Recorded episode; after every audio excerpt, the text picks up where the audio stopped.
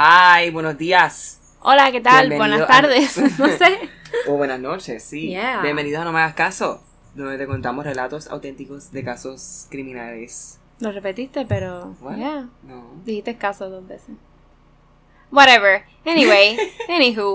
Um, eh, sí, hoy no son los pájaros. Lo hicimos como que estamos aquí desde temprano, actually. Um, Hoy y un vecino hijo de puta, los domingos a las 10 de la mañana, right? Decide siempre pasar la máquina Depresión. de presión de agua. Así que eso es lo que están escuchando. Como, como si el sucio de la acera no le toma tiempo en aparecer. ¿Verdad? Anyway, um, I'm really, really, really excited con el episodio de hoy. Ok. De que you have no fucking idea Ok. Wait. cuán fan soy. No lo voy a empezar todavía. Ah. I'm just, I'm just talking shit. Anda, ok. I'm excited. Tú este no sé nada, fíjate, no te preguntas nada. Absoluta- tú no tienes ni puta idea. No. Like. Y mucha gente, aunque nuestro, actually nuestro listeners top Sí, lo más que nos escuchan son de España. Estamos en número 36 Yeah. en Apple Podcasts. De en todos los podcasts de. España. Oh my god, that is amazing. Um, no de True Crime, actually, de todos los podcasts. Y pues, pues te separan por genre. Y estamos como True Crime. Um, so, that is really exciting. Thank you, That people from Spain. Gracias a la gente de España, de verdad. Se, um, no sé, bien fucking. Yo pensaba que íbamos a escucharnos más en Puerto Rico for some reason. No, Puerto Rico se está quedando atrás, mi gente. Es que aquí no hay culture de eso, yo creo. No, ya, pero ya mismo, poco No a poco, cultura. igual, como también se me ha hecho un poco difícil encontrar casos así más oscuros de Puerto Rico, pero ya, anyway, uh, the ones that I'm gonna do right now, all of them Son más. sí, Tú sabes que subimos con. Ay, Virgen. Con el Ese- último tuyo. ese era maravilla. Con Cerro Maravilla. Sí, sí, sí. Sí, es un buen.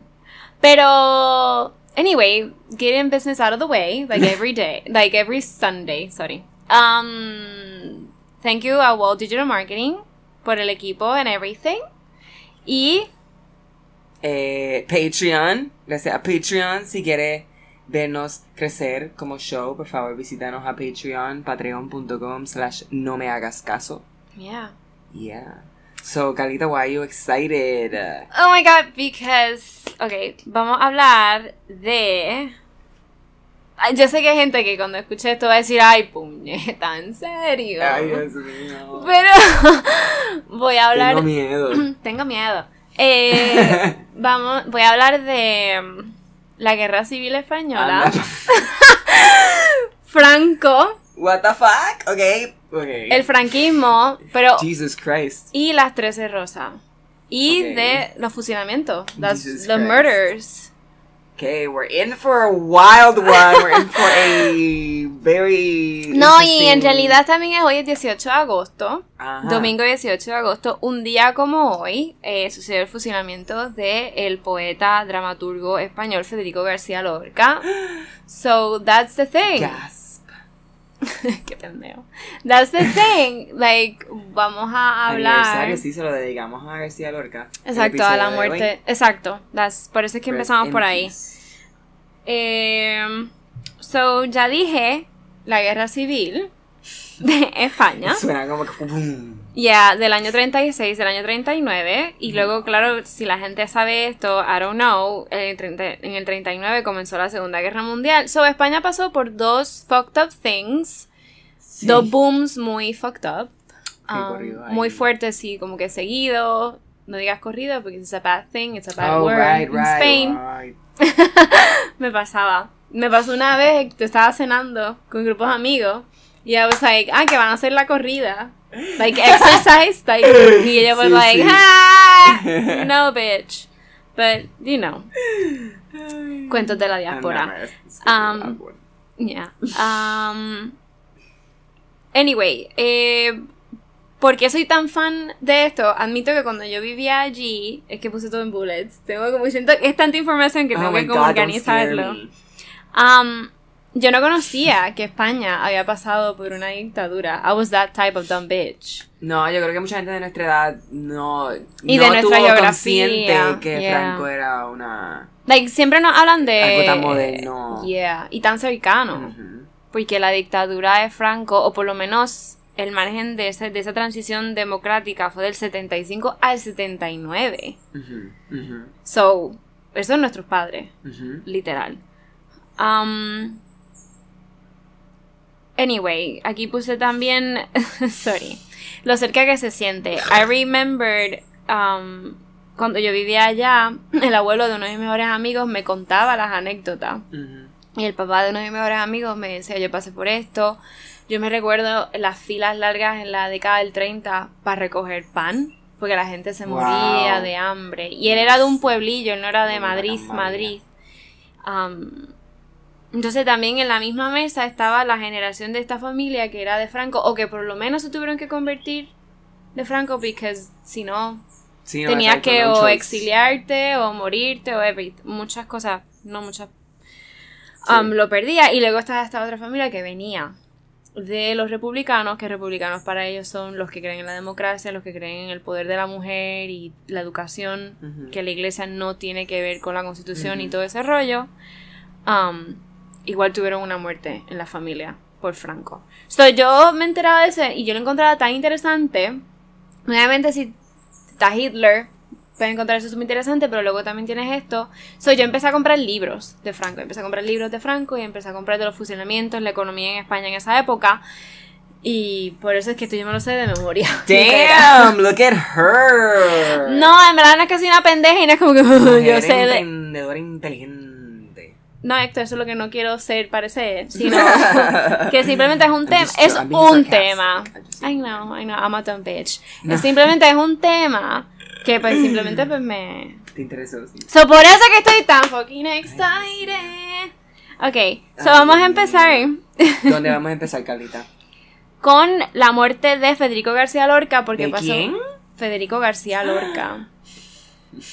Porque sucedió en el eh, 18 de agosto de 1936. ¿Hace exactamente hace cuántos años? Ah, 80 something. Shit. I don't know. I, I'm soy una porquería en matemáticas. Sí, ¿sabes que lo pensé guiando de camino acá?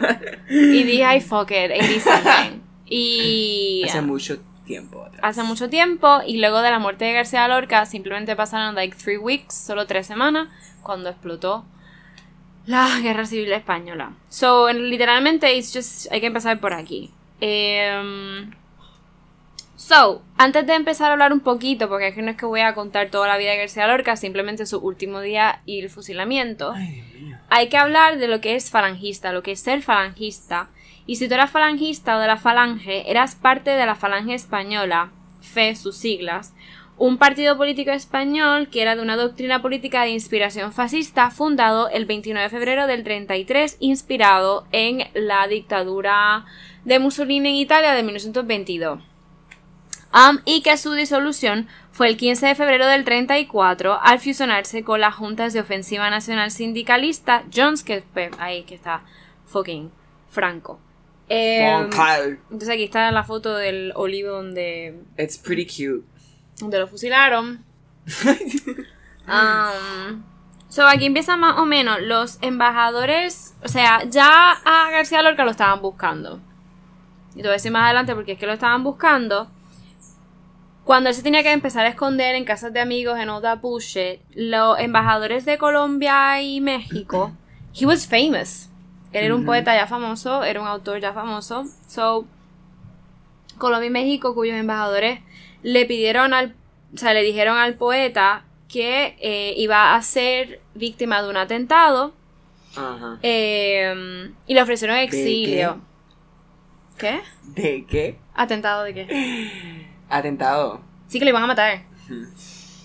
So, le ofrecen exilio. Pero Lorca eh, rechazó las ofertas.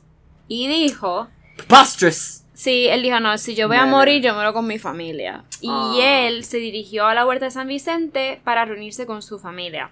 Bueno. Eh, él llega allí el 14 de julio de 1936, tres días antes, actually no eran three weeks, sorry guys, eran tres días antes de que este- eh, estallara en Melilla la sublevación militar contra la República, o sea, cuando explotó Ujú. la, la, la Guerra Civil Española. Shit. Inicialmente, la situación en la capital granadina, of course, Granada, eh, fue tranquila y él no pasó por ningún incidente. Sin embargo, el día 20, cuando la guarnición militar se sublevó, o sea, los republicanos contra los eh, contra las fuerzas de Franco, o por lo menos aún no era la fuente, no era las fuerzas de Franco. Mm, eso fue, vino luego. Pero bueno, en poco tiempo el centro de Granada, ya de republicano, pasa a derecha y pasa, no, al poder de la derecha. So, él se queda ahí como que, "Mm, estoy aquí, me esto, esta mierda.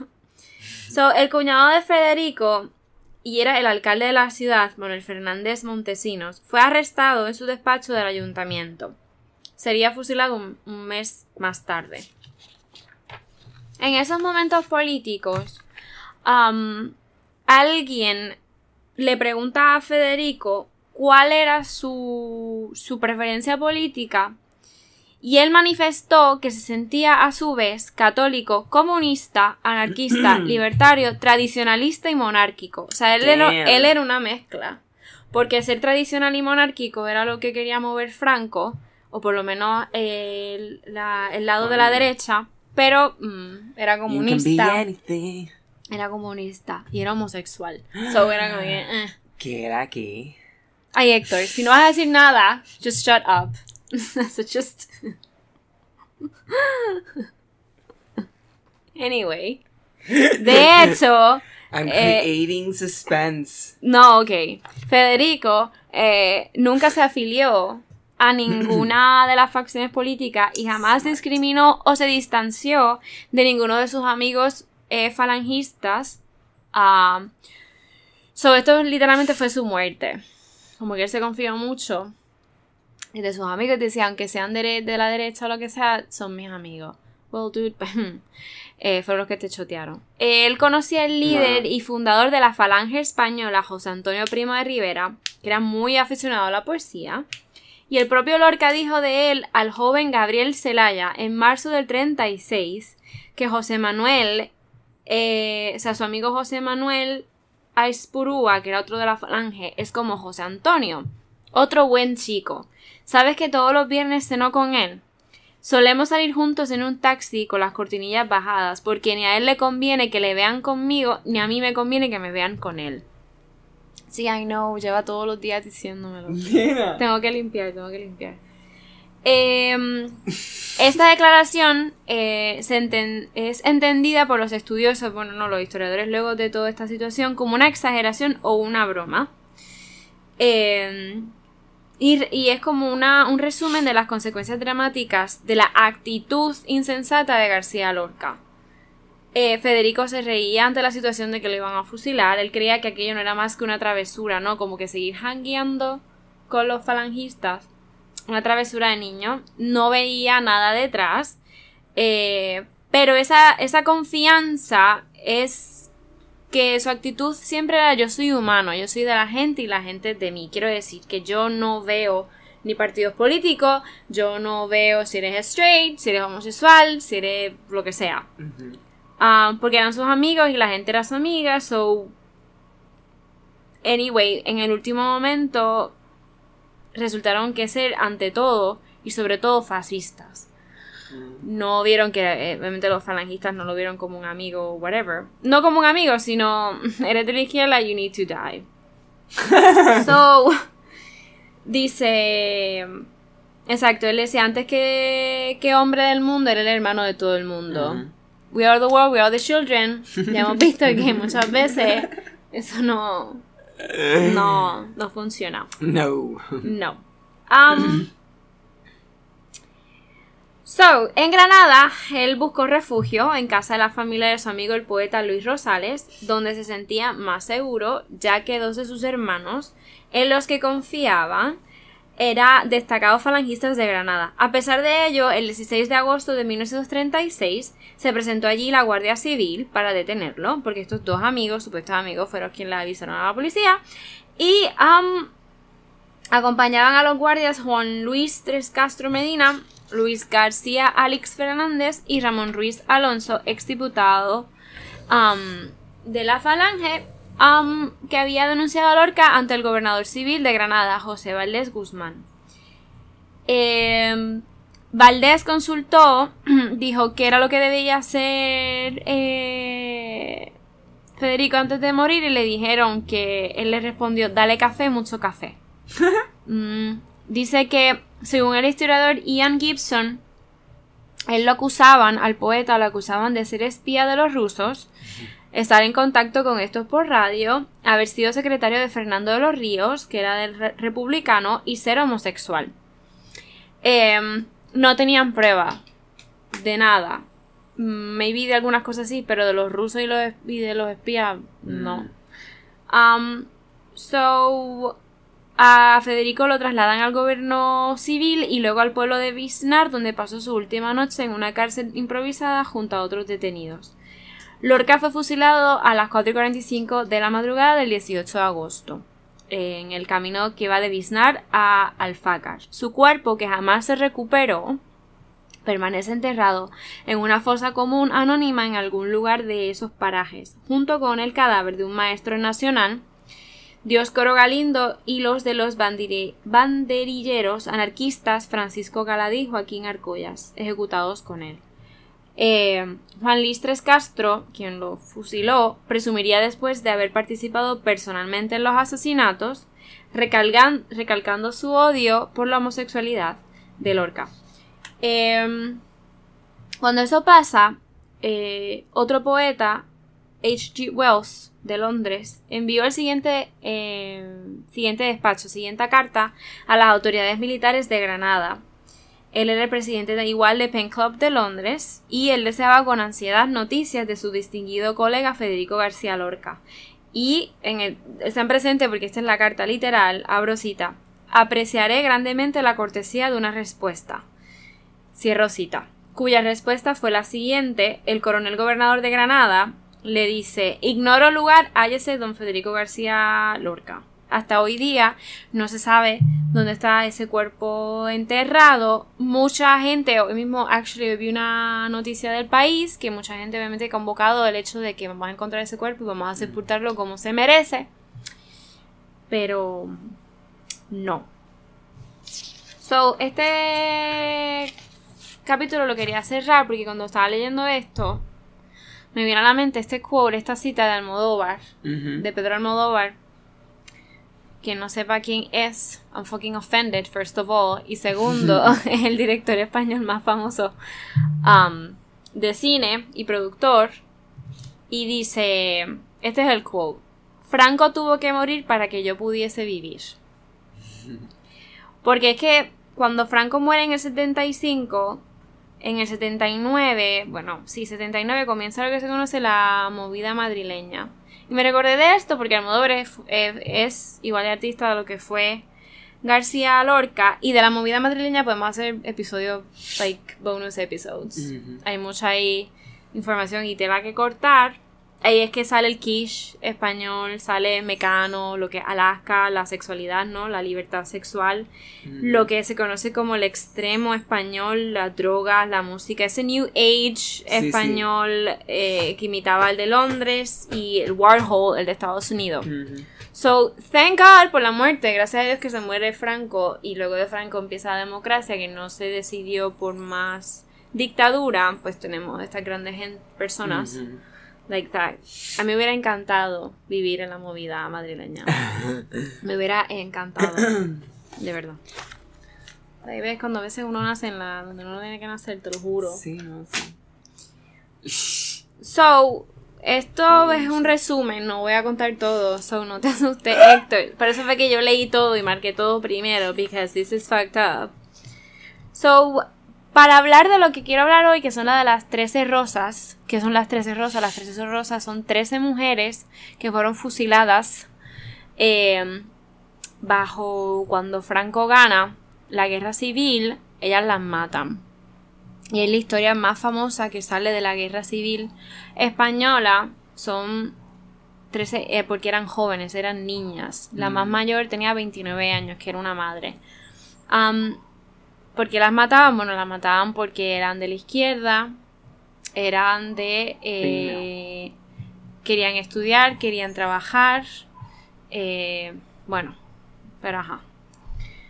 So, la gente cree que nada más eh, Hitler fue el que creó como que campos de concentración y toda esa shit. Pues no, mi gente. Como que Franco también tiene sus fosas comunes, tiene sus campos de concentración y por tal razón, pues nada, ellos los arrestaban, se llenaban de pulga, por esa misma razón le pelaban los, las cabezas y todo ese rollo y los, y los mataban una tras noche, tras noche, tras noche. No los metían en en gas chambers and all that shit, simplemente les pegaban un tiro y los tiraban en una fosa. Como que esa es la historia española. Como que nosotros como boricuas, we don't know that.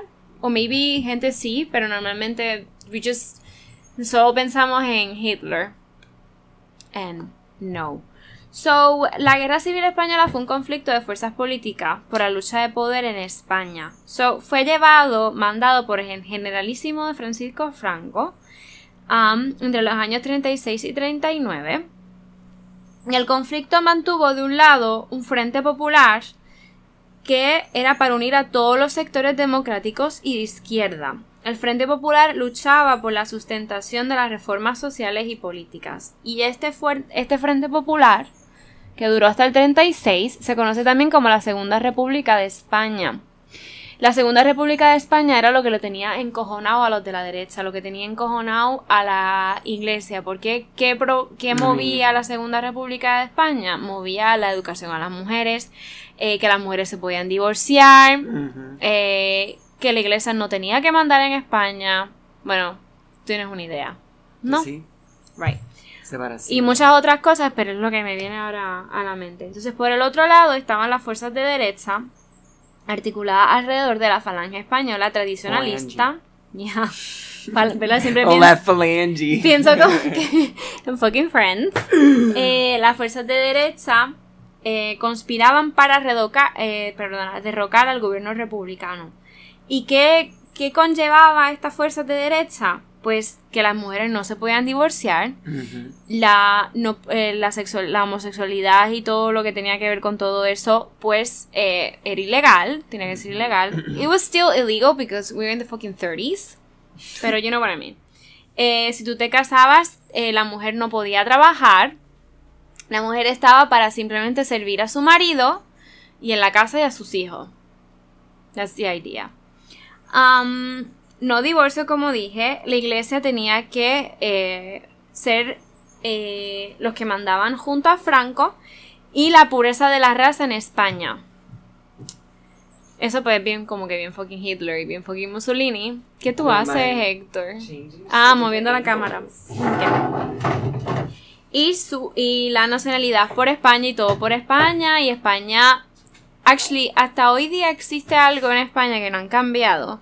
Y son los rails de los trenes. Ah, Em, los rails de los trenes en toda Europa son. Los únicos diferentes, quiero decir, perdonen, son los de España. Son más anchos, son más grandes. Y esto viene de la idea de Franco de que todo el comercio y de lo que nada podía entrar ni salir de España. Todo tenía que ser España por España. claro. Por eso es que los trenes no podían entrar, eran los Ujú. eran diferentes para que no entrasen. No había comercio fuera de. Exacto. Empezando de que Inglaterra, obviamente no puede, un tren de Inglaterra no puede llegar a fucking Ajá. España, pero un barco sí, y si se saben en la misma época de... mm, Ay, Inglaterra no era una... Era una anarquía, o sea, no era, perdona, era una monarquía, pero no era una dictadura. Ya. ¿Y qué se movía? El orden y la ley. Rivera Chats. No, el- no, ya. Tan, es- tan. exacto, Rivera Chats es lo que está moviendo ahora. El Mm. orden y la ley. Bueno, sí. Por eso estaba tan. Por eso es que fue que yo dije, salimos de, de un movimiento como que tan simbólico con lo de Ricardo Rosselló y viene este pendejo bueno, no a sé. mover estos ideales otra vez. O sea, que se vaya para el carajo. Ok. Ok. So, la tendencia fascista eh, por el general Francisco Franco tenían como objetivo eliminar el creciente movimiento comunista en España.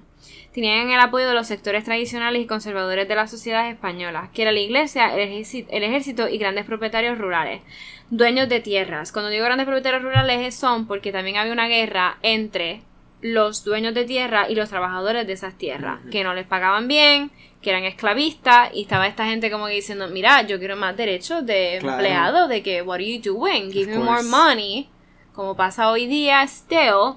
Y esta gente dijo, no, no, yo me tengo que agarrarle franco porque, o sea, yo no dar mucho a esta gente. Like, tú, o sea, tú you know, me conviene, ¿no? Económicamente. Y también cuentan con la, contaban con la ayuda militar de la Alemania nazi y de la Italia fascista. Mhm. Of course. Ellos eran BFFs. Eh, tenían por objetivo y final la meta era la implantación de un gobierno autoritario.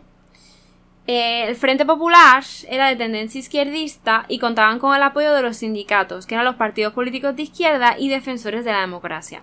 Querían combatir el nazifascismo que estaba creciendo en España y otros países de Europa. Defendían al gobierno republicano y tuvieron el apoyo externo de la Unión Soviética. By the way, el gobierno republicano no es el mismo que nosotros conocemos, que es el de Estados Unidos, es todo lo contrario. Y quizás se me vea la tela aquí, pero obviamente eh, no quiero coger ningún lado, hay que ser neutral porque en una guerra nadie es bueno. Pero, eh, ajá, yo soy más del Frente Popular que nada. Obviously. ¿Y tú Sí, no, I guess. I guess. I mean. Ajá, I suppose. Sea, no voy a serle franco. No, claro. Of course. Em, I mean, like, do you have a choice there? I mean, me imagino que la historia, sí, mucha gente murió luchando por la democracia, pero... Pero no, I don't have a choice. I mean. O maybe somos, somos you're not gonna agraciados. choose the bad guy. No, y somos agraciados de que no tenemos, o sea, tenemos the choice. I mean. Right, no, exacto. Seguro. Eh, la iglesia, por su parte, era heredera del oscurantismo y de la intolerancia de los tribunales inquisitoriales del Santo Oficio. So, que era una institución que condenaba la modernidad como obra del demonio. Esta es la España de los 30. Y en el campo, finalmente, eh. Freedom of the devil. Exacto. Todavía, todavía. O sea, existían de 2 a 3 millones de campesinos pobres. Los braceros sometidos a las prácticas feudales, todavía, still, this is the style, y dominados por unos 50.000 Dominado. hidal- ya, 50.000 hidalgos dueños de la mitad de las tierras del país. Eh, esto fue lo que dije con que empezaron mini guerras en estos territorios, bueno, estos feudales, y el- la primera que explotó y murió gente fue en Barcelona. Pero no me voy a meter ahí porque eso es otra fucking thing.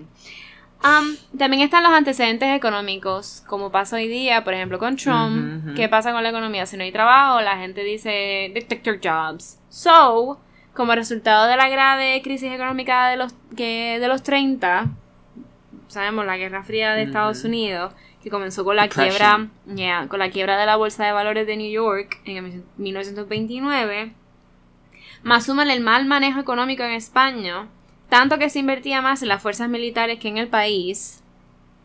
It sounds familiar. Does it sound familiar? Really? Um, hasta el punto de mantener un excesivo número de generales y, oficiales. O sea, había un general por cada 100 soldados, que es el mayor por- porcentaje del mundo en el momento y hasta hoy día, en relación a sus ne- necesidades reales en el país. La gente estaba muriendo de hambre, pero... No, bitches, you get no food. Pero también hay que pensar que esto viene de... de o sea, estamos... No quiero, ¿sabes? ¿Qué cojones? Porque estamos en un gobierno de ahí supuestamente demócrata. And what are you fucking doing? Mija, Y ahí se metió Franco, you know. claro. Em, so. So, todo, está todo esto está sucediendo. Bueno, no hable mierda. Esto es la. pri- Estamos, primero estamos, estamos en esta España y ahí es que comienza la Segunda República, perdonen. Que eso fue lo que mencioné ahorita. Que con la deposición de la. Pues estaba en una dictadura de Rivera, que era la. eh, del primo de Rivera. Y de la también de la dictadura monárquica. So, en esta segunda república, que se convocan unas elecciones, porque we have still elections, en el 1931 gana la, la izquierda, solo que resulta en el inicio de la segunda república. So, España se proclama como la república llamada República de Trabajadores y en el fin de la monarquía española. So, Franco quiere rescatar eso. Um, y lo que rescata, al final. Pero es que en España todavía tenemos fucking reyes y pendejos ahí. Yo a mí también me encanta la historia de los reyes. Yo vivo por la familia real de Inglaterra, de Reino Unido, sorry. Pero pues... Ajá, ¿en qué lado estoy? No sé. Eh, so, ese es el que, eh, un cargo, ¿no? Que gana la Segunda República, un cargo que se está hasta 1936. Porque es cuando empieza la Segunda Guerra. So, el rey Alfonso XIII fue obligado a exiliarse. Franco rescata su familia después. So, esta, esta tensión existente entre las dos vertientes ideológicas resultó en la guerra civil cuando los grupos conservadores se movilizaron para derrocar al segundo presidente electo, que era Manuel Azaña Díaz de la Segunda eh, República Española, y era del ministro socialista. So, esta movilización de la derecha política española ha llevado a la aparición del movimiento nacional, que condujo por el general Francisco Franco, llevó a cabo un golpe de Estado en España. Este golpe llevó al inicio de la guerra cuando las fuerzas de la izquierda se movilizaron en defensa de la República. Después em, de esta programación de la República, es decir, no, no, vamos a, entonces a, a pelear, los conflictos entre las fuerzas de derecha e izquierda se agudizaron, o sea, se pusieron bien fucking feas. El programa de reformas políticas y sociales iniciado por el gobierno republicano preveía, entre otros puntos, la amnistía y la reforma agraria, que es la de la tierra. By the way, se me olvidó decir al principio que tenía un fun fact del Bar España Anda, no. que me lo mencionó un listener. Pero espérate, De esto es un paréntesis. No, no, lo voy a decir al final, acuérdamelo, por favor. Por favor. Bueno, ya igual. No, no, es que es un. Lo digo al final, no pasa nada. Em, Ujú. Ay, Dios. So, el golpe de Estado y el inicio de la guerra civil. El clima político y social en España, en la primera mitad de la década del 30, es que cuando yo estaba sacando toda esta información, I was so excited doing it. Sí, pero. Pero a mí lo que me pone muy nerviosa es la gente. ¿Por qué? Because siento que lo, no sé, que lo agobio. No. So, No, lo que pasa es que este, es un tema un poco más de historia. historial. Yeah. Histórico, historial. Amy, siempre estoy hablando de asesinatos en shit. Voy a hablar de asesinatos al final, pero déjenme quieta. Sí, hace un video que eran 13 rosas. Las 13, ¿sí? Qué pendejo. Carla, que me quedé, ¿de qué estamos hablando? ¿De Franco? No, no, no se ¿Sabes lo que pasa? Que la de las 13 rosas, hay que hablar esto, porque es que si no, de todo decir, sí, mataron a 13 mujeres, pero ¿por qué las mataron? Es como que, ¿por qué sí, las sí, mataron? Sí, sí, sí, sí. Te, te, te estoy vacilando. No, yo sé. Yo lo cojo bien a pecho. Tengo hasta doble cabeza. ya. No lo cojas a pecho. No, no, no. En verdad no importa si no escuchan el episodio, just fuck you up. I just want to fuck you up with this information y ya está. O sea, no pasa absolutamente nada. No, yo no estoy aburrido. Tengo, porque tengo doble cabeza. El clima político y social en España, en la primera mitad de la década de 1930, era tenso y lleno de conflictos entre izquierdistas y nacionalistas. El asesinato del diputado y líder de la derecha monar- monarquita. Esa es la cosa, mi gente. Porque yo seré de la izquierda, pero la izquierda empezó esta mierda. Dijeron, ah, que, que, que un pendejo Franco, que by the way medía como cinco pies, va a empezar esta guerra. Bueno. So we need to, like, hacer nuestra parte. Vamos a hacer este golpe. Sobre el asesinato del diputado y líder de la derecha monarquita, que era José Calvo Sotelo, por milicias republicanas, provocó el inicio de la guerra civil el 13 de julio de 1936. Luego vino el golpe de Estado el 18 de julio de 36. El general Francisco Franco comandó al ejército español en un golpe de Estado contra el gobierno democrático y legal de la Segunda República Española. Pero el golpe no fue exitoso y España quedó dividida entre falangistas y republicanos. Si, tú, si, te, si te gusta esta mierda, si te gusta la guerra, si te gustan estos temas, eh, lo puedes encontrar en YouTube y por TV Española. Ellos hicieron hace como dos años. Hicieron un especial de creo que tres o cuatro episodios. Se llama La Guerra Civil Española en color. y es Ah, todo ya, sí, el sí. footage. Ellos rescataron un cojonal de footage nunca antes visto y lo pintaron. Ujú. O sea, lo, lo, Colorizaron. lo, lo colorizaron eh, still by still. Fue un trabajo de muchos años, luego lo hicieron. Es súper interesante porque es documental slash, lo ves todo a color y Interesante. en verdad está súper chulo. Lo súper recomiendo. Eh, so, obviamente la guerra civil provocó miles de muertos y mucha destrucción, incluyendo los que murieron en el campo en guerra literal y los que murieron luego, Sí. luego en, um, en los Sí. campos de concentración de Franco y, y también muchos murieron en Alemania, actually, en los exilios y todo. Um, porque eran judíos también, que Mm. estaban matando a los judíos.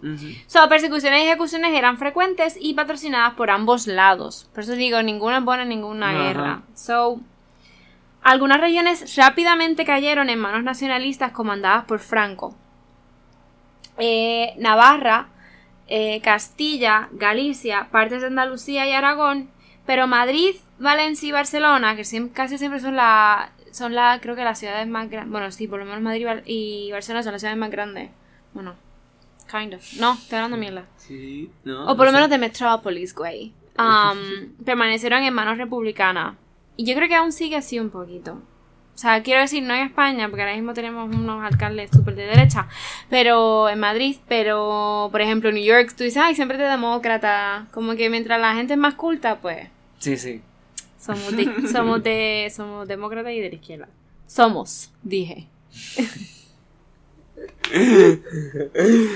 Em, so, literalmente después de una semana, España estaba dividida en dos áreas iguales. Una en manos nacionalistas y la otra bajo control republicano, los rojos. Los republicanos mantuvieron control de las regiones más ricas e industrializadas. Once again, más cultos, más...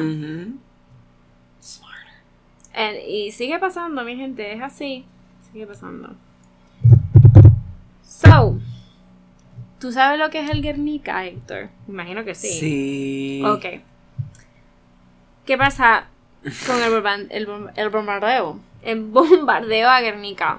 Eh, ¿Sabes quién es Pablo Picasso? Ujú. I guess. Eh, sabes que está la pintura de Pablo Picasso del Guernica y sabes también Correcto. que cuando ganó Franco y él hizo esa, esa pintura, él dice hasta que no muera Franco y hasta que España no sea una, un país democrático, yo no voy a entregar este, esta pintura a mi país de origen. Que estaba en Francia hasta el 79, me atrevo a decir. O por lo menos cuando Franco murió en el 75. Que ahora lo puedes ver si vas a Madrid, pues vayan al, al Museo de Arte eh, Republicano. Reina Arte Sofía. contemporáneo, el Reina Sofía, ahí lo puedes ver. Recomiendo que vayas los miércoles por la noche porque si vas un sábado o un domingo te vas a cagar en la madre. Es como el Mona Lisa, no lo vas a poder ver tranquilamente. So, em, el bombardeo del Guernica fue uno de los episodios más crueles de la guerra civil. Fue el bombardeo de la ciudad de Guernica patrocinado por aviones de guerra de Alemania e Italia, de los derechas. El bombardeo ocurrió el 26 de abril de 1937 y mató unos 125 civiles españoles. El panel titulado Guernica, pintado por Pablo Picasso, muestra la crueldad del ataque aéreo sobre los civiles de la ciudad española. Eh, Anyway, um, so un poco de las consecuencias de la guerra civil española. La guerra civil eh, se volvió simplemente más una lucha por el control del gobierno y era literalmente un combate tan simplista, lo voy a decir muy simplista, entre el fascismo y la democracia. That's fucking it. Fueron tres años de combate y murieron miles de personas. El 26 de abril del 37, que fue de las mayores tragedias de la guerra, como dije, y de las peores consecuencias, fue de la muerte de- del bombardeo de Guernica, que esto fue en el País Vasco. Precioso. Lo más lindo que tiene España, te lo juro.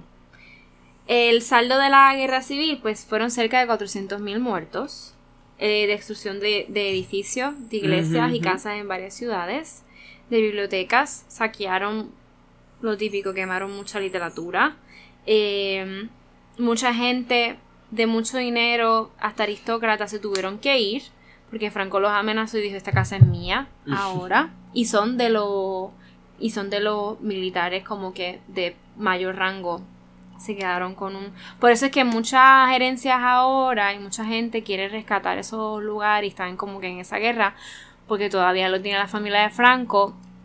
¿Quién compra eso? ¿Quién libera eso? Si cuando ese es el income, el único income hoy día de la familia de Franco que vive hoy día, igual el, el partido del PP es quien los mantiene, kind of.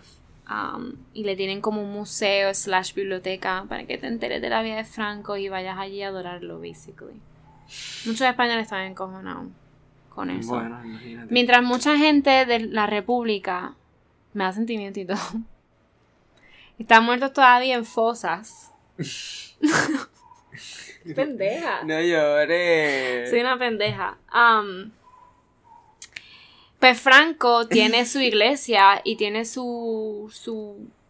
Se llama el Valle de los Caídos y mucha gente todavía hoy día va a rezar allí. Cuando salen de la iglesia y le rezan al generalísimo, no pueden darle la espalda, tienen que caminar caminando para atrás como unos sendos imbéciles. Wow. Um, so. Em, destrucción en el campo con pérdidas para agricultura y ganadería. Mucha gente que no pudo exiliarse se murió de hambre. ¿Tú sabes la foto esa mítica de los 30 que lo relacionan mucho con la con la guerra fría de Estados Unidos de la mamá que sale bien jodida con los hijos cargándolo? Ajá. Ella es de España. Ella no tiene nada que ver con Estados Unidos. Eh, fue de esa gente que no pudo salir de España cuando ganó Franco y la gente se muere de hambre. Cuando este imbécil pues se quedaba con los castillos en shit. Of course. Eh, y bueno, claro, la fuerte crisis económica en España, que perduró por varios años. Como dije, Franco no dejaba que entrara y saliera comercio de otros países. Igual, la, la, la fuerte crisis económica pasó en todo el mundo Ujú. de los 30.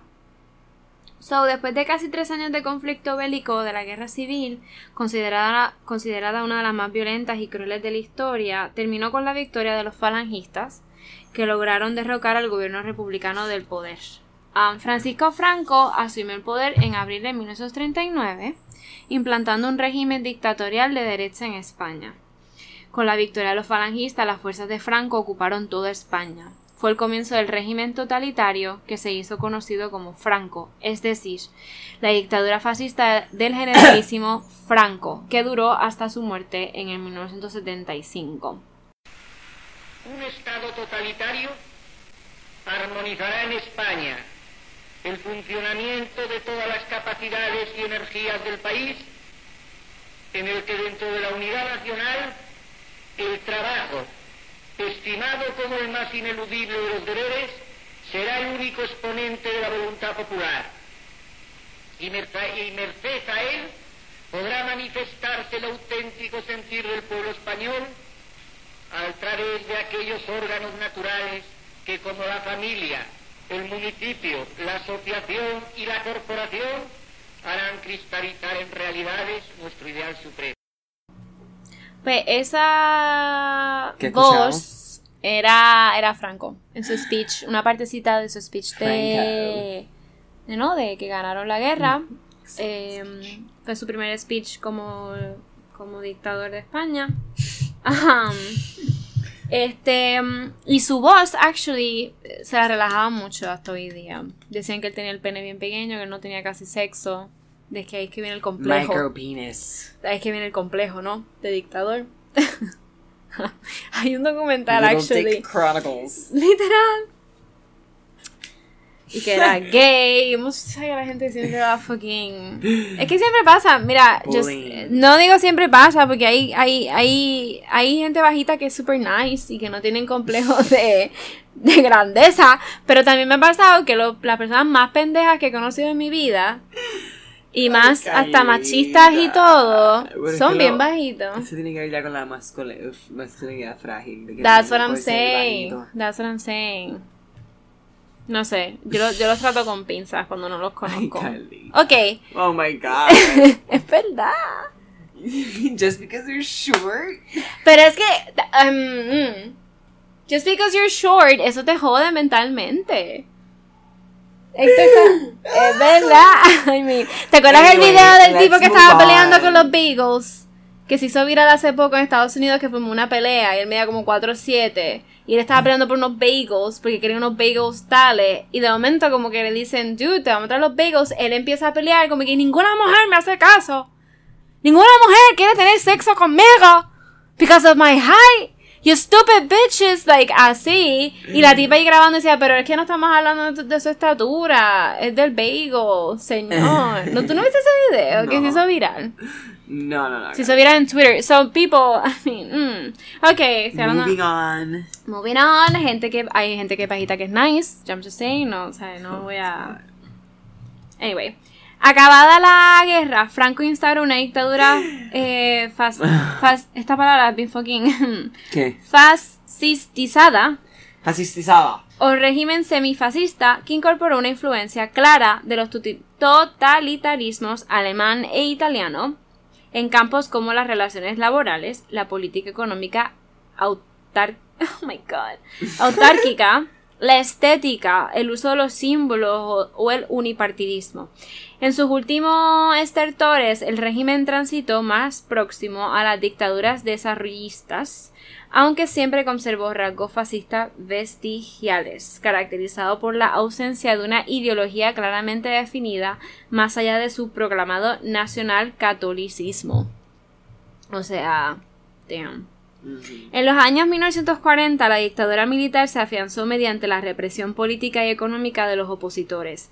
Unas 485 mil personas habían huido al exilio. Algunos autores afirman que entre 9.000 y 15.000 fueron los exilados españoles que terminaron en campos de concentración nazi, nazis, de los que sobrevivieron la mitad. Otros acabaron en los campos de concentración franquistas. Eh, estudios informan de al menos 367.000 prisioneros y entre 100 150 y 188 campos. Hacia noviembre de 1940 había habían 280 eh, 280.000 hombres y mujeres detenidos en las prisiones del Estado. Parte de la historiografía. Ahí están las 13. Perdona, las 13. Cool. Las 13 rosas, by the way. Um, parte de la historiografía estima que entre 23.000 y 46.000 personas fueron ejecutadas en la posguerra. O sea, imagínate. Em, otra alrededor de 50.000. Según distintos informes coincidentes, España es el segundo país del mundo en número de desaparecidos cuyos restos no han sido recuperados ni identificados. So, en unos momentos voy a contar una historia de esos cuerpos que no han sido recuperados y identificados. Y que como que bien cerquita. Para mí. Um, So, se mantuvo una política económica basada en la autarquía. Esta fue provocada por la derrota del eje en la Segunda Guerra Mundial, durante la cual la dictadura franquista, pese a adoptar una política oficial de no beligerancia, tuvo una participación favorable a la Alemania nazi eh, para la derrota de la Unión Sovi- Soviética, que se concretó mediante el envío de la División Azul, un cuerpo de voluntarios que sirvió en el ejército alemán del frente durante dos años. Esta colaboración con las potencias del eje condujo al aislamiento internacional tras la derrota de las mismas en el 1945, promovido por los aliados en el seno de la recién creada Organización de las Naciones Unidas. Eh, como mucha gente sabe, en el 45 nazi- eh, el nazismo, ¿no? O sea, Hitler murió, se acabó, igual Mussolini, pero España se quedó con Franco hasta el 75. So, muere Hitler, muere el nazismo. Y en los años 50, en el marco de la Guerra Fría, oh right, la Guerra Fría fue en el 50, no es en los 30. ¿Qué me No, es la Guerra pasa? Fría, eh, después de la Yo me confundí. So, claro, la década del 30 es la recesión. La primera. depresión. Porque estamos en la segunda. Depression. Yeah, yeah, yeah, yeah. Okay. The biggest recession fucking ever. Okay. ¿Sí? Depression is after a recession. A recession and depression. O sea, la década del 30 es depression Ujú. por la recesión, ¿no? Económica. Y ahora mismo estamos en the second fucking depression. Basically, no, no. fucking- Creo que technically no ha llegado a eso. Claro que sí, del 2008 se dice. Además está en una recesión. Cuando se acabe esta recesión, que no le veo Bueno, pero fecha si de es fin. que se recupera, porque... Claro, entonces en los libros de historia dirán this fucking second. Claro que sí. es- I Exacto. think it's been the longest recession now. Exacto. Fucking... Sí, ya llegamos a la década. We might be wrong, we might be correct. Don't quote us. Exacto, I'm sorry guys. Porque también está la, si porque después están los 40, que es la Segunda Guerra Mundial, que también es una fucking recession, what the fuck. Mm, mm, bueno, después de la Segunda Guerra Mundial... La recuperación, por lo menos para Alemania. Que empezaron no, a pedirle chavos. Empezaron, empezaron a pedirle chavos a un cojón de gente. Y Alemania gracias estaba a. jodido, pero... Around the world, no. Exacto. Al revés, yo creo, ¿no? Y luego los 50s fueron como que the best, dicen, 50, 60. década económica Then they started Por lo menos war lo es- wars. en los Estados Unidos. Ok, anyway, en los años 50, en el marco de la Guerra Fría, la posición geográfica de España y su dictadura militar se acabaron convirtiendo en estratégicos para Estados Unidos y sus aliados europeos frente a la Unión So- Soviética. Of course. No, not. Em, la alianza de España con los Estados Unidos puso fin al aislamiento internacional del régimen y favoreció una paulatina apertura de la economía nacional, que seguía unos niveles de desarrollo inferiores a los del resto de economías de Europa Occidental. Claro, porque Europa Occidental empezó a progresar. Después de la Claro. Segunda Guerra Mundial, España se quedó en la puta Claro, mierda.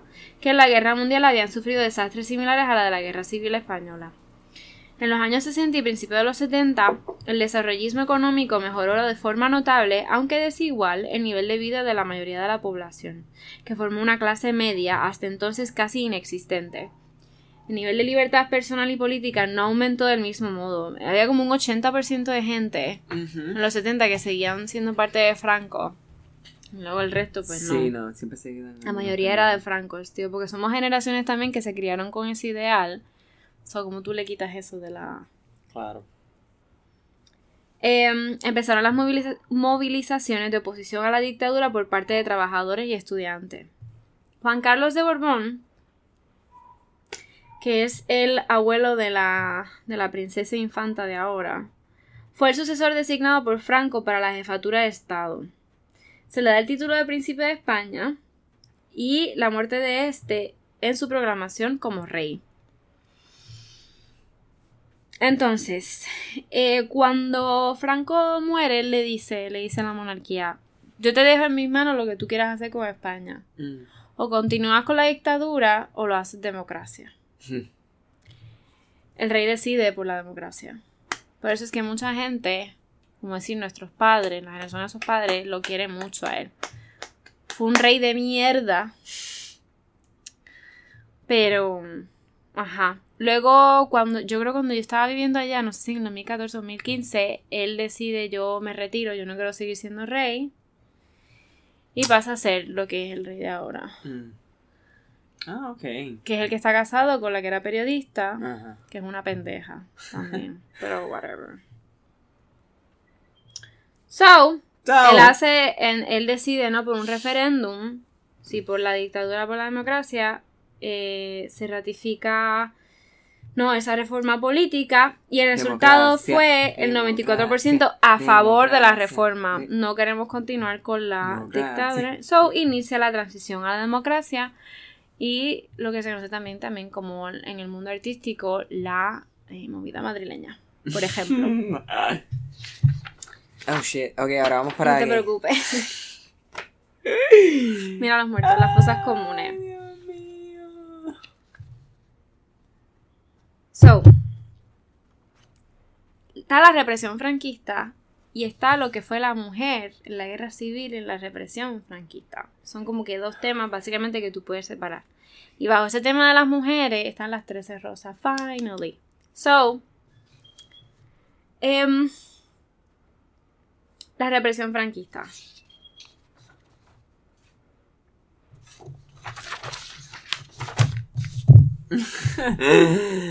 So, la dictadura franquista para muchos em, se conoce como la represión violenta y física. Se conoce como las víctimas también de la guerra civil española, la represión en la posguerra, los, los desaparecidos del franquismo, los ejecutados víctimas de la represión durante la dictadura franquista y las víctimas de la represión en la zona franquista. Em, los ajusticiamientos y los asesinatos y las desapariciones forzosas. Em, esto incluye los ajusticiamientos legales, supuestamente, ¿no? Que pasaban por. Por trials. Que terminaban en cumplimientos de sentencias dictadas por tribunales eh, militares durante el periodo de la guerra civil. También están los asesinatos ilegales y las llamadas sacas, Sacas. practicadas al margen de las autoridades militares. Estas sacas eh, se realizaron por ambos bandos durante la guerra civil. Estoy bien nerviosa ahora mismo. ¿Por qué? Porque sí. Las sacas No. fueron especialmente intensas durante los meses de julio y agosto del 36. Am, cuando yo viví en España, eh, como que a mí me contaron esta historia y como uno de mis BFFs vio que estaba como que getting too much into la historia de Franco y estaba súper fan de toda esta mierda. Pero yo fui a este pueblillo que se llama Vilella, Vilella de Ebro, que es en Zaragoza. Zaragoza. Ay, ups. Yo fui a ese pueblillo, literalmente lo puedes caminar entero como en una hora o menos. Y viven como de 500 a 800 y pico de personas. That's it. Ujú. ¿Por qué me llevan a ese pueblo? Ok, esta es la historia. El bisabuelo de este amigo mío, él era. Él era abogado, ¿no? Como que decir el. el si recuerdo bien, abogado, juez, no sé. que se dedicaba a. Pues nada, llevar a la gente, ¿no? A. You're doing something wrong legally. So, I guess, you know, iba a tu Yeah, casa, tú debes dinero, ese estilo de cosas. So, obviamente en este pueblito tan pequeño, pues se conocía a ese hombre. Um, este pueblillo también se conocía, se, eh, son muy orgullosos de su, de su campana en su capilla. Cuando la, los militantes de Franco van a este pueblo, una de las cosas que hicieron fueron las sacas de este bisabuelo. Y se lo llevaron. Qué. Y también explotaron, entre muchas cosas, explotaron esa campana. Luego de que se van los, los, los franquistas, vamos a decirlo así, los militantes, esa campana estaba, de, estaba en pedazos. Y el abuelo, perdona, sí, exacto, el abuelo de mi amigo o el padre, ¿no? Del padre de mi amigo, vamos a así. Sí, sí, sí. Y ellos me contaron literalmente toda esta historia en un almuerzo en su casa. Literal. Y me enseñaron un pedacito de la campana. O sea, yo toqué esa campana. Anyway. Porque la gente empezó a recoger. Por recuerdo y por Sí, no, sentimiento, empezaron a recoger la campana. So, ellos se llevaron a este bisabuelo. Y le pegaron sus tiros en una cuneta, como hacían. Esto era muy común, mi gente pegaban el tiro en una cuneta, habían veces que el cuerpo se encontraba, la mayoría de las veces pues no. Luego que esto pasó, pues la familia de, de este papá, ¿no? No voy a decir nombre, no voy a decir nombre. Em, pero se van a Barcelona Ok. a vivir. Y este abuelo de mi amigo tuvo que empezar a trabajar en hoteles y a... Cuidado, que le está dando al mouse Perdón. eh, a trabajar en hotel y todo para ayudar a su mamá. Su mamá se quedó viuda. Ujú. Y él nunca supo dónde cayó, o sea, dónde quedó su papá. Wow. Am, y de Barcelona bajan a, a Madrid. Y por eso es que conocen a esta muchacha, se casan y nace mi, mi amigo. Pero básicamente esa es la historia. Qué fuerte. Sí, él, es- él habla catalán y todo. Am, so, sí, como que esa es una de las de las historias. Pensaba que iba a llorar como ahorita, pero No, I didn't. I didn't. So, una de las cosas que, pues, bajo el mandato de Franco, pues pasaba. That is Y es, crazy. y es interesante porque yo pasaba, tú pasas por las más cunetas de Zaragoza y you don't- ahí está tu abuelo y está el abuelo de mucha gente. Um, hay un documental que salió el año pasado que lo produjo Pedro Almodóvar, by the way, y lo cuentan las víctimas, los, los bisnietos, todo ese tipo de gente o últimos hijos que quedan de esas personas que le pega, que, que fusilaron y dejaron en las cunetas que no han aparecido. El documental es básicamente que no se olvide mi historia, tú sabes. Y hoy día existen eh, grupos de personas que dan dinero y todo para esa búsqueda de esos cuerpos. Claro. Am, aquí te voy a enseñar un mapa, Héctor, mira, estas son las fosas. Oh Aquí tienen God. localizaciones geográficas de las fosas o lugares de enterramiento de la Guerra Civil Española. That's fucked up. Aquí los dividen por colores. Las rojas son las fosas aún no intervenidas, las fosas aún no encontradas. También están las que son transferidas al Valle de los Caídos, donde está Franco. Que hoy día todavía estamos en un debate si van a exhumar el cuerpo de Franco para sacarlo de ahí para que no esté al lado de los republicanos. Porque that's fucked up. O sea, tú como republicano tienes que ir donde está Franco para rezarle a tu muerto que esto, o sea, tú, Franco te mató a tu pariente. ¿sabes? Como muy, muy fuerte, la verdad. Además de las sacas, están los niños robados. Mm. Niños robados que Franco se robaba eran niños de familias de republicanos o de la guerra que ellos pues los ponían en adopción y familias de la derecha los adoptaban o simplemente los compraban para que fueran sirvientes y todo. Los trataban como ciudadanos de segunda, no, de segunda, porque eran hijos de, de republicanos. También está la, repre- represión, la represión educativa, que la educación, la enseñanza primaria y secundaria y en las universidades. Fueron desmanteladas y todos por la iglesia. So, es como que por Franco le dimos bien para atrás a la historia. Literal. Las mujeres no pudieron regresar a las escuelas. That's fucked up. Las mujeres no pudieron estudiar en las universidades. Estoy moviendo la mesa, lo siento. That is fucked up. Se las privaron del derecho de estudiar, Ujú. literal, y de trabajar. La represión religiosa se relaciona con la represión educativa porque una vez más la represión, la represión religiosa es la que te enseñaba, era la católica. Ujú. La represión lingüística, Lingüística. porque Franco creía en el castellano and that's it. El catalán Pues Se fue a la mierda. se fue a la mi- no saben inglés, exactamente. I mean, pero por esa parte nosotros le podemos sacar un valor Full, full. yo de dinero. Si nos vamos para allá a vivir una vez más, pues, pues, podemos ser maestros de inglés, pero that doesn't make me happy, so whatever. Um, el franquismo dio muestras más tarde de respeto a la lengua catalana. En un principio dijeron no catalana, pero ¿por qué le dieron respeto a la lengua catalana? Porque eh, había muchos burgueses course. catalanistas y había mucho dinero que colaboraban a Franco. So, él dijo, ah, pues no, pues mira, pues no, pues, pues está bien, el catalán lo dejamos ahí. Pero el gallego, durante el régimen franquista, hay un claro retroceso, no se podía, no se podía hablar gallego. La Real Academia Gallega, tras la guerra civil, estaba en un estado clandestino. Mm. El euskera, que es bastante feo, o sea, en verdad no me da pena, desde el estallido de la guerra, um, Estallido. no se podía hablar, básicamente igual que el gallego, Ya. y la represión económica. Em, como la represión económica se movía bajo multas, mediante multas económicas, incautaciones totales o parciales de bienes y embargos de cuentas bancarias.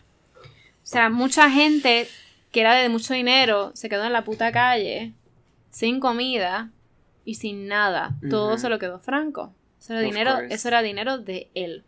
Todo lo que tú hacías todo lo que tú mandabas era bajo Franco. No había break. Bueno, eso es lo que pasa en las dictaduras, qué carajo.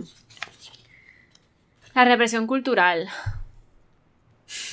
Gente, como dije al principio, Federico García Lorca, were dead. Mucha gente se tuvo que ir a Francia. Mucha gente tuvo que irse a Estados Unidos. Su poesía, su arte, sus pinturas. Pablo Picasso, por ejemplo. Dalí.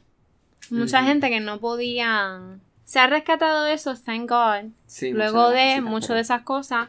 Y luego nació lo que, como dije, la movida madrileña. Thank God. Por Almodóvar. Pero, you know. Anyway. Mucha otra gente no se pudo. Pero esas cosas nunca mueren. Son clandestinas, pero eso se queda. Y mucha gente que no se pudo ir de España movían su arte y hacían sus cosas. Claro, sabes. claro, lo hacían donde estaban. Obviamente la literatura cambia, la literatura se convierte, tú sabes, como pasa con todo, con el cine, o sea, se convierte pues en, en poesía de la Segunda Guerra Mundial all that shit. Ya. Post-war literature. So, la mujer en la España, exacto, exacto. La mujer en la España República, Are we finally getting into the roses? yes we are, Héctor. lo siento, lo siento. No, no. Um, mira, mira a las mujeres como republicanas peleando enfrente. Por la falta de hombres, por la guerra, right? Las mujeres empiezan a trabajar, a ser las líderes en los hogares. Ujú. Eso pasa mucho. Normal, Eso sí. es normal. So, el fracaso alzamiento, ¿no? De la derecha en el mismo, eh, perdona, en los 30, Ajá. catapultó a las mujeres de la España republicana hacia nuevas actividades, hacia nuevas mujeres en el mundo político y social. Esto los tenía bien encabronados. A los de la derecha. Me imagino. ¡Feminismo! ¡Feminismo! What are you saying, man? Literalmente el movimiento feminista español. Es Sí. más importante. Eh, si bien las reformas emprendidas tras la programación de la República eliminaron parte de las trabas que el colectivo femenino de- debía superar para obtener esa igualdad de derecho, fue la guerra civil la que le otorgó un nuevo rol dentro de la sociedad, actuando de catalizador de la movilización femenina. En, entra- en estos movimientos eh, nace lo que es la JSU, las Juventudes Socialistas Unificadas, que eran niñas. 12, 13, 14, Muy bien. 15, Fighting for the future. menores de 18 años luchando por el futuro de España y luchando por lo que ellas querían. Obviamente las JSU habían entre hombres y mujeres. Pero la mujer era muy valorada en estos movimientos. Y Franco Pepino quiso destruir eso. And he did. Las 13 rosas nacen de la JSU. Anda. Son niñas que mataron. Cuando las 13 rosas las matan, la prensa... Obviamente, pues la prensa siempre tiene que ver con el gobierno. Claro. Dijeron, pues fusilaron, mujeres de la izquierda, mujeres del, de la perdición, güey, fueron fusiladas. Like, we're cleaning Spain. Pero nunca se dijo hasta décadas luego que habían sido jóvenes. Niñas de 12, 13, Ok. 14, 15 años que fueron fusiladas. That is crazy. En el verano de... Thank you. Good for you. Good for you. No sé por qué hice eso. I don't know. En el verano, porque los boricuas somos bien singers, I guess. En el verano de 1936, la figura heroica Ujú. De la miliciana se convirtió rápidamente en este símbolo de movilización del pueblo feminista contra el fascismo. So, en los carteles de guerra predominaban las imágenes de heroínas, no eran hombres. You know, el típico como que aguantando así el sí, puño. el- el- ¿Cómo se llama? Evidentemente, no luchaban por la libertad, el obrero. Evidentemente, estas imágenes rompían con la tradicional igualdad de condición que quería mover la derecha. Durante las primeras semanas de guerra, aunque en la retaguardia unas pocas se unieron a sus compañeros varones y se enrolaron en la milicia, algunas se dirigieron a los frentes de Aragón, de Mm. Guadalajara, del País Vasco, no Guadalajara, México, güey, Guadalajara fuera de Madrid. De ahí es Juan José Luis. Ah, sí. Ah, taparle lejos del centro.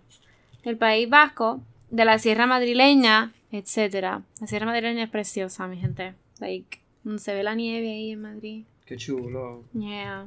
Su decisión de participar en el combate armado venía motivada por el deseo de defender los derechos políticos y sociales que habían adquirido durante la Segunda República y a demostrar su repulsa al fascismo. Fue el momento de famosas milicianas como Lina Odeno, Rosario Sánchez, la Dinamitera, hey, la Vasca. Eh, Tú vas a seguir moviendo las Ay, cosas aquí. Shh. Me tienes como bien fucking nerviosa. Nena, estoy haciendo cosas para el Instagram. Ok. la vasca Casilda Méndez y muchas más. No obstante, incluso en los frentes existía un marcado grado de división sexual del trabajo, ya que normalmente las mujeres realizaban las labores de cocina, de lavandería, sanitarias, correo de enlace, Claro. etcétera. Si bien saben que los hombres no sirven para esas cosas y menos en esta época, I mean, hombre, sí, los hombres sirven y and they should, pero sabemos que eso es de ahora. Basically. Qué cabrón. sí, una pena. Sí, una pena. Ok. Am, si bien es cierto que muchas lucharon como soldados emprendidos a menudo acciones, eso es mentira. Hay muchos hombres que están siendo así y son lo más sexy, de verdad. Los que apoyan. Claro, y los Claro que que limpian su casa y, y, y, y te, y te ayudan, y hasta te enseñan a dividir la ropa en la casa. Claro que sí, color coded. Color coded. color coordinated. So, sin embargo, también estos primeros meses eran de euforia revolucionaria. El papel de la mujer fue reorientado de otra manera. La imagen militarista de la miliciana desapareció de los carteles y empezaron a aparecer mujeres en imágenes más tradicionales dedicadas a las tareas típicas de asistencia social. Esto es lo que movió Franco. A partir de ahora, las mujeres fueron las heroínas de la retaguardia, modelo a imitar por todas ellas. Esta imagen llegó a ser un factor importante en las estrategias para movilizar a las mujeres hacia las causas antifascistas y revolucionarias. En este. En este. Que estas letras son muy pequeñas. En este ámbito no beligerante, mi- miles de mujeres se lanzaron a esfuerzos bélicos que iban desde trabajar en fábricas de municiones al voluntariado en servicios sociales campañas educativas, proyectos culturales y actividades de apoyo a los combatientes. Las mujeres, pues, desempeñaron un papel decisivo en la resistencia civil al fascismo. Frente a las instituciones oficiales que, salvo honrosas excepciones, siempre habían ignorado a las mujeres, surge durante la guerra un interés oficial para que ocupen cargos de responsabilidad, sobre todo en la asistencia social. Obviamente había mujeres que todavía, pues, había mujeres que creían en franquismo. No estamos diciendo aquí que, que todas las mujeres eran, tú sabes, las más combatientes, pero No, claro, siempre. sí. Em, Bueno,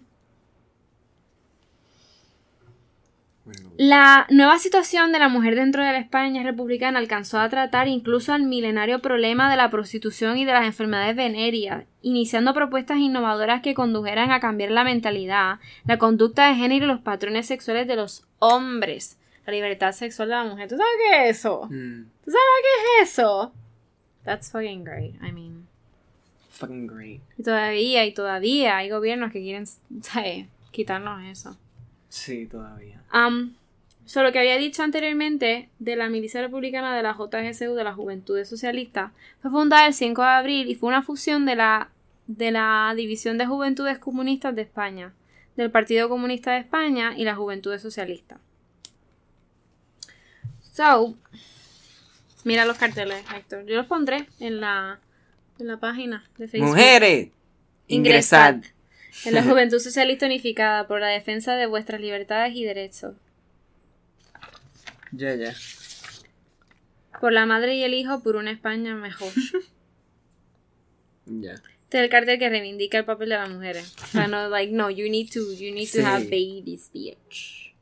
Esas son las margaritas. Le llamaban la margarita a las mujeres que cosían. Pero viste cómo se vestían con pantalones, Sí. con el uniforme de- del hombre. Sí. Y Mercedes Sanz Bachelet, delegada nacional de la Organización de Asistencia Auxil- Auxilio Social. O sea, she was the boss. La mujer era la jefa aquí, perdonadme. Perdonadme. O sea, ok.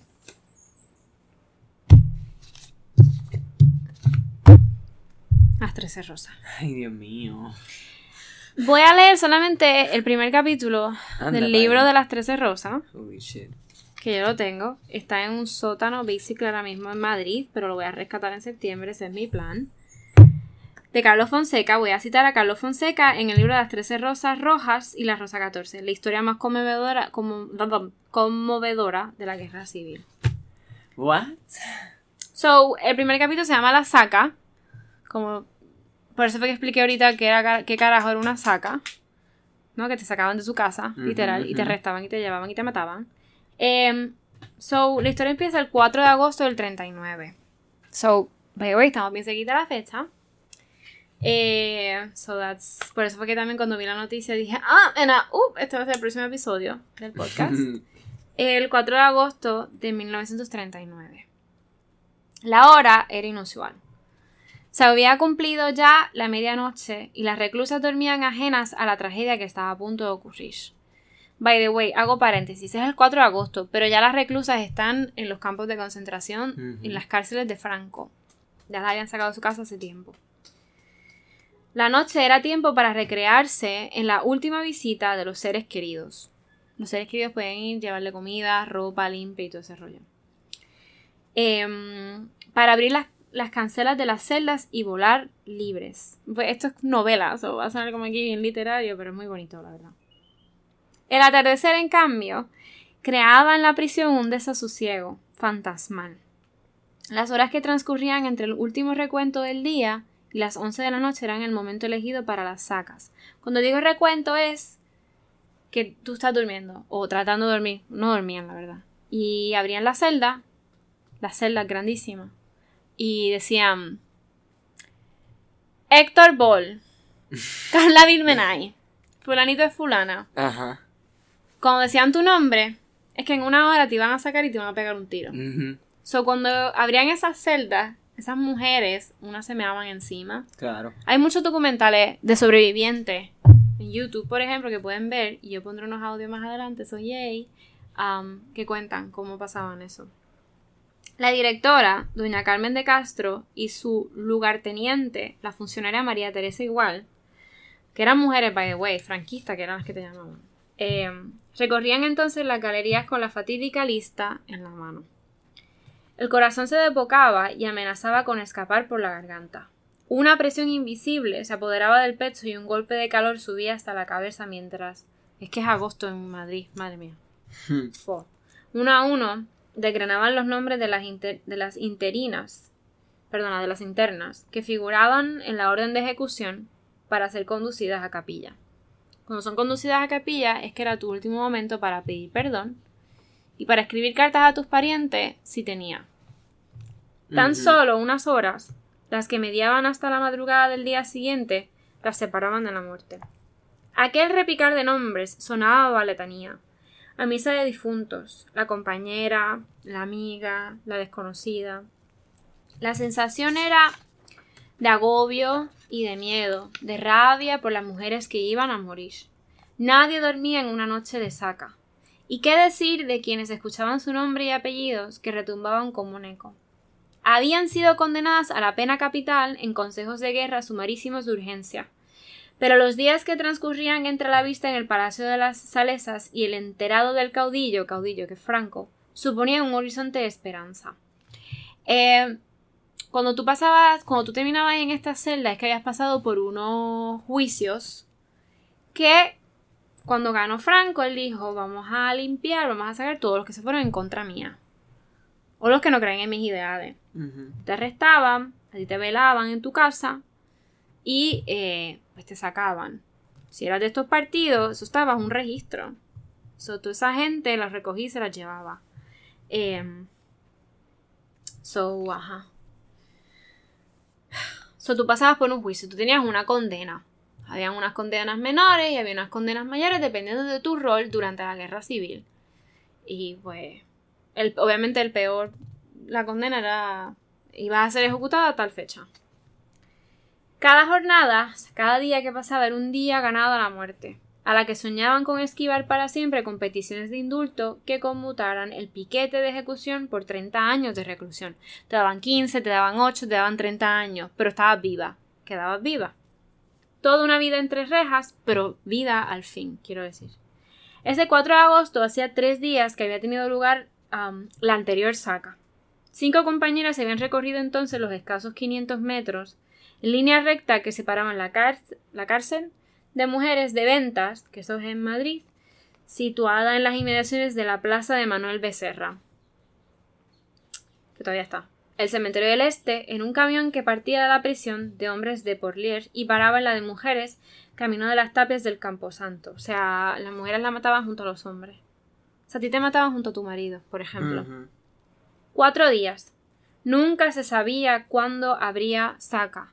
No había una regla fija, pero desde que las ejecuciones de mujeres se iniciaron el 24 de junio anterior, con el fusilamiento de las hermanas Guerra Basanta, Manuel y Teresa, rara era la semana en la que no había alguna. En la saca del, eso es, cuando menciono su nombre, eso pasó en la saca del 24 de junio de 1939. Fueron fusiladas 102 personas. Eh, Manuel y Teresa Guerra, las hermanas, fueron las únicas mujeres. Era lógico, pues, pensar que el temido ritual no tardaría en repetirse. 15 internas habían salido a juicio en la mañana del 3 de agosto y todas, salvo una, habían regresado con la pepa. O sea, como que te salvaste. Por un delito de atención a la rebelión. Nunca hasta entonces había habido tantas mujeres en un mismo expe- expediente. La mayoría eran, además, menores de edad. Llegaban hasta los 20 21 años. Volvieron descompuestas, rotas, con el rostro des- desencajado, como si lo ocurrido no pudiese ser verdad.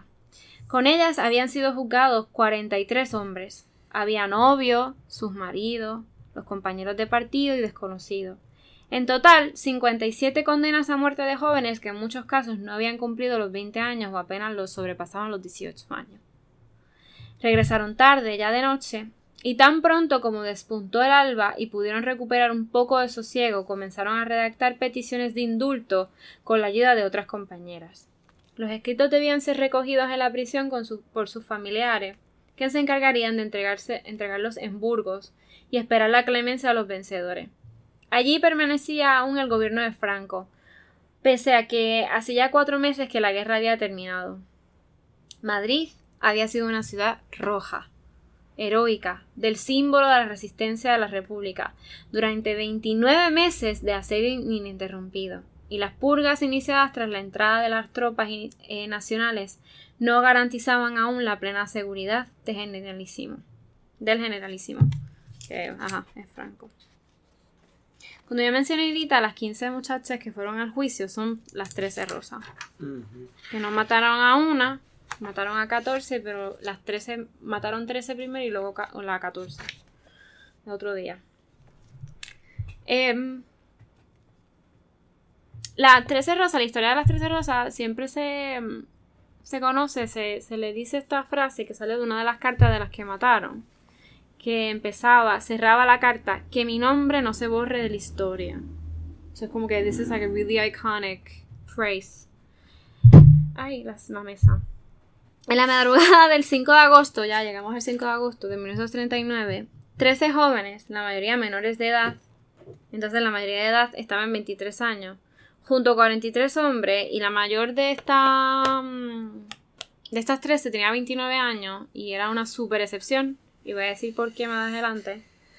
Fueron salvajemente fusiladas en las tapias del cementerio del Este, ahora de la Almudena, por el mero hecho de haber pertenecido o relacionarse de algún modo, por lejano que fuese, con las juventudes socialistas unificadas.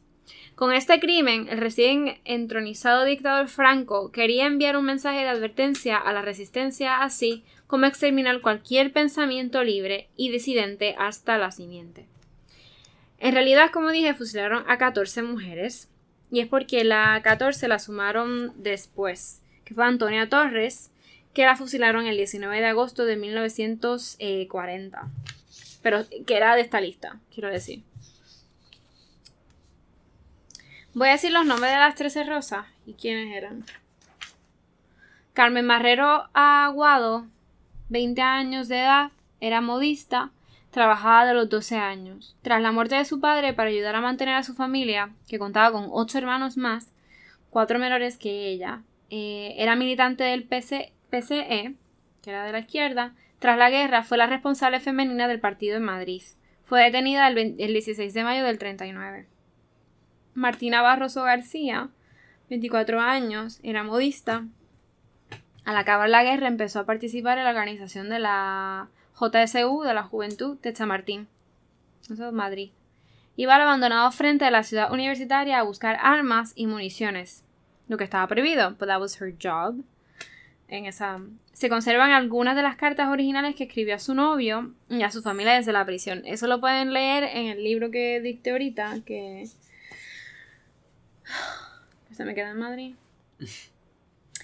Y que no lo encuentro en PDF por internet. No, no lo encontré. Punto. Blanca Brisac Vázquez, que esta era la mayor, 29 años, pianista, y esta es una de las historias más tristes, te cuento, porque ella era de Franco. Ella era de la Mm. derecha, ella era católica. Ella tenía Wow. un, era mayor de las 13, ella tenía un hijo. No, quiero decir que no tenía ninguna militancia política, Ajá. que no era de la juventud socialista, ella no era de la izquierda, era católica y era votante de derechas. Fue detenida por relacionarse con un músico perteneciente al Partido Comunista. Escribió una carta a su hijo, que la voy a leer más adelante, la madrugada del 5 de agosto del 39, que le fue entregada por su familia. Todos de derecha, el 16 eh, 16 años después. La carta aún se conserva, la encontré, la tengo, la voy a leer. Y eh, su marido también fue matado esa, esa misma noche. O sea, ese nene que tenía tres años en ese momento. José, eh, se quedó sin papá y sin mamá. Y eran de derecha, cabrón. Ella. Los dos tenían chavos y pelearon todos por darle cobijo a un amigo que era músico, pero ese amigo era de la izquierda. Pilar Bueno Ibáñez, eh, 27 años, modista, al iniciarse la guerra se afilió al PCE y trabajó como voluntaria en las casas cuna, donde se recogían a huérfanos y a hijos de milicianos que iban al frente. Fue nombrada secretaria de organización del Radio Norte. Al acabar la guerra se encargó de la reorganización del PCE en ocho sectores de Madrid. Fue detenida el 16 de mayo de 1939. Julia Conesa Conesa, 19 años, modista, nacida en Oviedo, vivía en Madrid con su madre y sus dos hermanas. Eh, se afilió a la JSU por las instalaciones deportivas que presentaban a finales de 37, donde se ocupó de la moni- monitorización de estas. Ella solo cobraba. Eh, pronto se empleó como cobradora de tranvías, ya que su familia necesitaba dinero, y dejó el contacto con las JSU. Fue detenida en mayo de 1939, siendo denunciada por un compañero, que era su novio, y fue quien la choteó. La detuvieron cosiendo en su casa.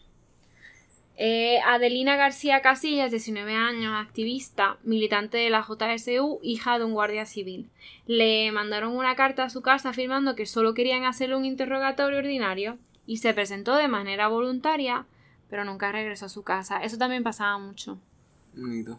Ingresó en prisión el 18 de mayo del 39. Elena Gil Olaya, 20 años, activista, ingresó en la JSU en el 37. Eh, al acabar la guerra ya comenzó a trabajar con la JSU en San Martín. La arrestaron. Virtude González García, 18 años, modista. Amiga de María del Carmen Cuesta, 15 años, perteneciente a la JSU y superviviente de la prisión de ventas. En el 36 se afilió a la JSU, donde conoció a Vicente Ollero, que terminó siendo su novio, que también mataron. Fue detenida el 16 de mayo del 39, denunciada por un compañero suyo bajo tortura. Ana López Gallego, 21 años, modista, militante de la JSU, fue secretaria de- del radio de Chamartín durante la guerra. Su novio, que también era comunista, le propuso irse a Francia, pero ella decidió quedarse con sus tres hermanos menores en Madrid. Fue detenida el 16 de mayo, pero no fue llevada a la cárcel de ventas hasta el 6 de junio. Se cuenta que no murió en la primera descarga. Ah, sí. Y que preguntó, ¿es que a mí no me matan? Cuando digo la primera descarga, es la primera descarga de disparo. Tú, tú, tú, tú. Y ella cayó, pero ella no murió. Se dice. So, ya tuvieron que hacerle una segunda descarga, solo a ella. Joaquina López Lafitte, de 23 años, era secretaria. En septiembre del 36 se afilió a la JSU. Se le encomendó la Secretaría Femenina del Comité Provincial Clandestino. Fue denunciada por Severino Rodríguez, número 2, en la JSU. La detuvieron el 18 de abril de 39 en su casa junto a sus hermanos. Míralas aquí una de ellas. La llevaron a un chalet, la acusaron de ser comunista, pero ignoraban el cargo que ostentaba. Joaquina reconoció su militancia durante la guerra, pero no la actual. No fue conducida a ventas hasta el 3 de junio, a pesar de ser de las primeras detenidas. Dionisia Manzanero Salas, de 20 años, eh, modista, se afilió al Partido Comunista en abril del 38, después de que un obús matara a su hermana y a unos chicos que jugaban en un descampado. Al acabar la guerra fue el enlace entre los dirigentes comunistas en Madrid. Fue detenida el 16 de mayo del 39. Victoria Muñoz García, porque la gente me sigue llamando, me cago en nada. 18 años activista, se afilió con 15 años a la JSU, pertenecía al grupo de Chamartín. Era la hermana de Gregorio Muñoz, responsable militar del grupo del sector de San Martín de la Rosa. Llegó a ventas el 6 de junio del 39. Y por último, Luisa Rodríguez de la Fuente, 18 años, era sastre, entró en la JSU en el 37 sin ocupar ningún cargo. Le propusieron crear un grupo, pero no había convencido aún a nadie más que a su primo cuando la detuvieron. O sea, como que ya se dedicaban a meterte al grupo. Reconoció su militancia durante la guerra, pero no la actual. En abril la trasladaron a Ventas, siendo la primera de las tres de Rosas en entrar a, en prisión. Y ahora voy a poner un audio de una de las víctimas, o sea, no víctimas, sino como que, que estaban con ella reclutadas, o sea, no reclutadas en la cárcel. Y ellas tenían 14, 15, 13 años que no las mataron. Am, Yo sentí un ruido muy raro de puertas, porque las puertas se cerraban todas las noches. Sentí un ruido muy raro. Y entonces cuando me incorporo veo como una luz, como una linterna. Y entonces me doy cuenta de que hay por allí hay unas mandantas. Y en ese momento Victoria también se incorpora y me dice, ¿qué pasa? Digo, no lo sé, Victoria. Y entonces en ese momento ella coge su vestido que estaba a los pies de la- del petate y yo cojo el mío y nos levantamos. Nos ponemos en pie y Victoria se echa a mi cuello. Se agarra a mi cuello. Y se agarra a mi cuello, Mari, Mari, que me matan. Ya han matado a mi hermano, Goyo, mi pobre madre, Mari, que me matan. No podía quitarle las manos. Yo quería quitarle las manos y cogerle las manos. Pero no podía, no podía hablar tampoco. Y en ese momento vienen hacia nosotras Anita y Martina. Y Anita le dice, Victoria, sé valiente. Y Victoria suelta las manitas, se suelta sus manos y se va con la cabecita. Y Martina se gira y me dice, Mari Carmen, que te arreglen lo tuyo, porque si no te matan como a nosotras. Poco a poco, la- las puertas estaban abiertas. Todo el mundo fue saliendo hacia la galería a ver quiénes eran las nombradas. Se arremolinó toda la gente, ya sabía que eran las menores que habían allí. Allí todo el mundo arremolinado. Yo estaba, yo salí y me puse precisamente en el trozo que hay de una celda a otra, allí quieta. Oí hablar dentro. No me atreví a entrar. A Virtudes la estaban vistiendo, porque Virtudes no se podía vestir, estaba deshecha. La vistieron con un traje de chaqueta negro y estaba muy guapa. Se lo dijo Julia, estás muy guapa. Esta mujer llevaba la muerte en la cara. Parece que estoy viendo sus labios blancos totalmente, blancos. Parecía que no pudiera ni hablar. Sin embargo, movió la boca para decir, por favor, decid a mi madre que yo soy inocente. Después la empujó un poquito cariñosamente Julia Conesa y empezaron a andar, rodeadas de muchas reclusas, claro que las acompañaron hasta la puerta de la galería. Y así salieron. Yo no, yo no sabía, no sabía, no podía hablar, no podía gritar, no veía lo que hacían las otras personas, no sabía lo que hacían las profesoras. No, de pronto caí de rodillas y alguien también se, se arrodilló.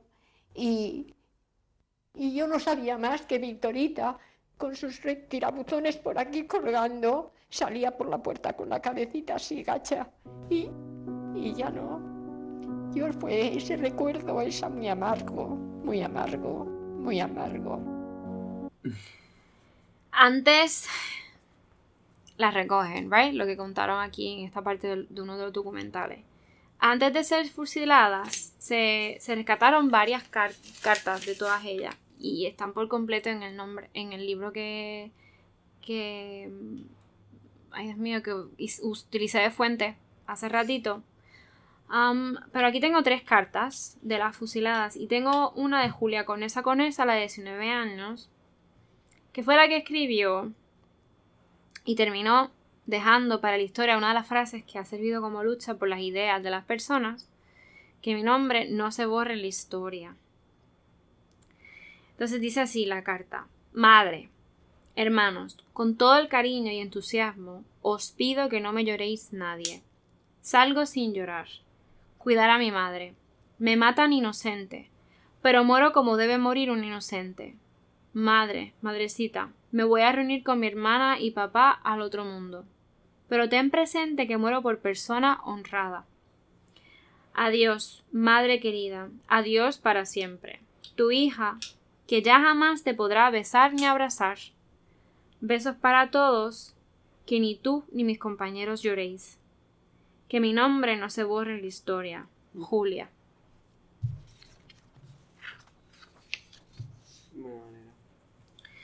Eh, la siguiente carta es de Blanca Brisa Vázquez, la que tenía 29 años y que era de derecha. Eh, ella le escribe su carta a su, a su hijo. Eh, so, en, verdad yo creo que es de las más duras despedidas, actually, ¿no? Querido, muy querido hijo de mi alma, en estos últimos momentos tu madre te, te piensa en ti. Solo pienso en mi niñito de mi corazón, que es un hombre, un hombrecito, y sabrá ser todo lo digno que fueron sus padres. Perdóname, hijo mío, si alguna vez he obrado mal contigo. Olvídalo, hijo, no me recuerdes así, y ya sabes que bien pesarosa estoy. Voy a morir con la cabeza alta, solo por ser buena. Tú mejor que nadie lo sabe. Quique mío, solo te pido que seas muy bueno, muy bueno siempre. Que quieras a todos y que no guardes nunca rencor a los que dieron muerte a tus padres. Eso nunca. Las personas buenas no guardan rencor. Y tú tienes que ser un hombre bueno, trabajador. Sigue el ejemplo de Papachín. No sé. Será papá. ¿Verdad, hijo? Que en mi última hora me lo prometes. Quédate con mi adorada Cuca y sé siempre para ella y mis hermanas un hijo. El día de mañana vela por ellas cuando sean viejitas. Hazte el deber de velar por ellas cuando seas un hombre. No te digo más. Tu padre y yo vamos a la muerte orgullosos. No sé si tu padre habrá confesado y comulgado, pues no le veré hasta mi presencia ante el piquete. Yo sí lo he hecho. Enrique, que no se te borre nunca el recuerdo de tus padres, que te hagan hacer la comunión, pero bien preparado, tan bien cimentada la religión como me la enseñaron a mí. Te seguiría escribiendo hasta el mismo momento, pero tengo que despedirme de todos. Hijo mío, hasta la eternidad. Recibe después de una infinitud de besos el beso eterno de tu madre. Eh, esta carta se la entregaron 16 años después eh, ay, al hijo y a la familia. ¿Qué fue? Y la última carta es la de Dionisia Manzanero Salas, de 20 años, que le escribe a su familia, queridísimos padres y hermanos, quiero en estos momentos tan angustiosos para mí poder mandaros las últimas letras para que durante toda la vida os acordéis de vuestra hija y hermana, a pesar de que pienso que no debería hacerlo, pero las circunstancias de la vida lo exigen. Como habéis visto a través de mi juicio, el señor fiscal me conceptúa como un ser indigno de estar en la sociedad de la Revolución Nacional Sindicalista. Pero no os apuréis, conservad la serenidad y la firmeza hasta el último momento, que no os ahoguen las lágrimas. A mí no me tiembla la mano al escribir. Estoy serena y firme hasta el último momento. Pero tened en cuenta que no muero por criminal ni ladrona, sino por una idea. A Bautista le he escrito si le veis algún día darles ánimos y decirle que puede estar orgulloso de mí, como anteriormente me dijo. A toda la familia igual. Como no puedo despedirme de todas en varias cartas, lo hago a través de esta. Que no se preocupen, que el apellido Manzanero brillará en la historia, pero no por crimen. Nada más. No tener remordimiento y no perder la serenidad, que la vida es muy bonita y por todos los medios hay que conservarla. Madre, ánimo y no decaiga vosotros ayudar a que viva madre, padre y los hermanos. Padre, firmeza y tranquilidad. Dar un apretón de manos a toda la familia. Fuertes abrazos, como también a mis amigos, vecinos y conocidos. Mis cosas ya las entregarán. Conservar algunas cosas de los que os dejo. Muchos besos y abrazos de vuestra hija y hermana que muere inocente. Si te das cuenta, la- algo- hay algo en común en las tres cartas. Que no hay rencor, que hay mucha tranquilidad en realidad y que sigan regando, ¿no? La democracia y el amor por el prójimo y todo lo que no era. Franco. Y que murieron inocentes, literalmente, por un ideal. En el exterior de la cárcel todo estaba preparado. Las fuerzas de seguridad aguardaban a las 13 muchachas, que serían conducidas al cementerio del Este, donde iba a tener lugar la ejecución. Toda la reclusión, que estaba en silencio, y lo único que vimos fue arrancar la camioneta. Pero, tapando el motor, surgió una voz que iniciaba el himno de la joven guardia. Empezó a cantar Somos la joven guardia que va forjando el porvenir. La joven guardia es la canción que era de la juventud, de la, de la JSU. Somos la joven guardia, la roja flor de la nación. Nos templó la miseria, somos la obra en construcción. Noble la causa de librar al hombre de su esclavitud. Quizá el camino hay que regar con sangre de la juventud. Y Yo hubiera jurado que era la voz de Julio Conesa. Era la más templada, pero fue inmediatamente arropada por las voces de todas. Y así llegaron al este cantando la joven guardia.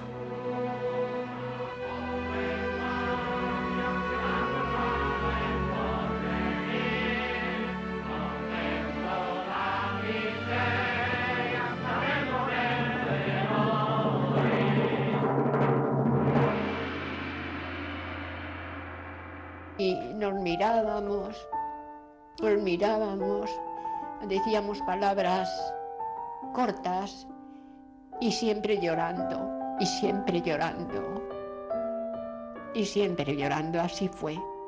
La saca de menores a las menores. Así fue la saca. Exactamente como yo te lo he contado. Había mucho miedo, mucha tristeza. Todo el mundo, todas las compañeras llorando, nos abrazábamos unas a otras, eh, pensando en las que habían caído, vamos, en todos los que habían caído esa noche, que fueron muchos. Y claro, nosotras nos abrazábamos y tampoco sabíamos el de lo que íbamos a pasar nosotras después. Que unas hemos salido, pero otras han seguido, siguieron matando. Quedamos aplastadas, así como si nos hubiesen aplastado a toda la prisión. Dolor, dolor, dolor. No tener fuerza ni, ni para hablar. Todos los fusilamientos se vivían muy mal, todos muy mal. Pero cuando se trataba de gente joven, dolía más. La familia de Julia Conesa se entera de que Julia ha sido fusilada cuando la madre de Julia acudió a la prisión de ventas para entregar una carta de solicitud de indulto y se enteró allí al entregar esa carta en la cárcel de ventas a los funcionarios cuando le dijeron ya no hace falta.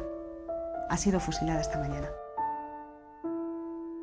La hermana menor de Martina fue pues como siempre iba a la cárcel a llevar el paquete, a llevar la ropa, a llevar comida. Entonces cuando llega allí, que quiere comunicar con su hermana, pues lo primero que, le comentan es que su hermana ya no está ahí, que ya que se lleve todo lo que tiene porque ya no lo va a necesitar. Y claro, donde estaba era el cementerio. Y cuando ella ve a su hermana, quería solicitarle el cuerpo para enterrarlo. Y le dijeron que como no se fuera de allí, la siguiente iba a ser ella. Quizás el único consuelo que le queda a una familia después de una muerte tan injusta es eh, tener los cuerpos, el cuerpo localizado por lo menos para llevarle unas flores, ir a su tumba y hablar con ese ser que ya no vive como si estuviera vivo. No les quedó ni eso. Esas muchachas eran chicas de Madrid que yo había conocido y con las que he tenido relación de trabajo y de lucha eh, en el curso de la guerra. Eran muchachas muy jóvenes, niñas. La noticia de su fusilamiento pues fue un golpe atroz, atroz.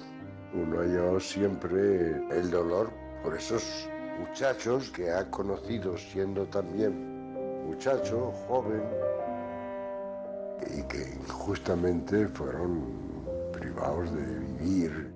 La prensa española comentó el caso con intención ejemplarizante, justificando el castigo y utilizándolo como advertencia. Pero en ningún momento dijo que entre los fusilados hubiera 13 mujeres y que siete de estas fueran menores. Bueno, Carlita. Ah, ah, sí, sorry. Um, eso fue lo que pasó luego, obviamente, de que escribieron estas cartas y las. No, cuando las fusilaron. Y lo fusilaron. Em, ok. que, que se me olvidó al principio decirlo del fun fact. Ah, by the way, ahí termi- terminamos el cuento de las Sí, 13 rosas. sí, ya terminamos. Sorry. Sí, Sí, sí, sí, sí. Thank you, Carlita, por. No está mi teléfono. story. Y. Y lo que quería gracias decir- a ustedes por Ah. sticking around, for listening to it. Sí, este es el más largo, yo creo. Y. Sí, es el más ahora largo. tenemos. Carlita tiene un fun fact que nos mandó un fan. Mm, un listener de España que me puso que si me quiere escribir, él sabrá quién es. Si no quiere escribir y decir si quiere un shout out para su Instagram, porque es artista, by the way, y muy bueno.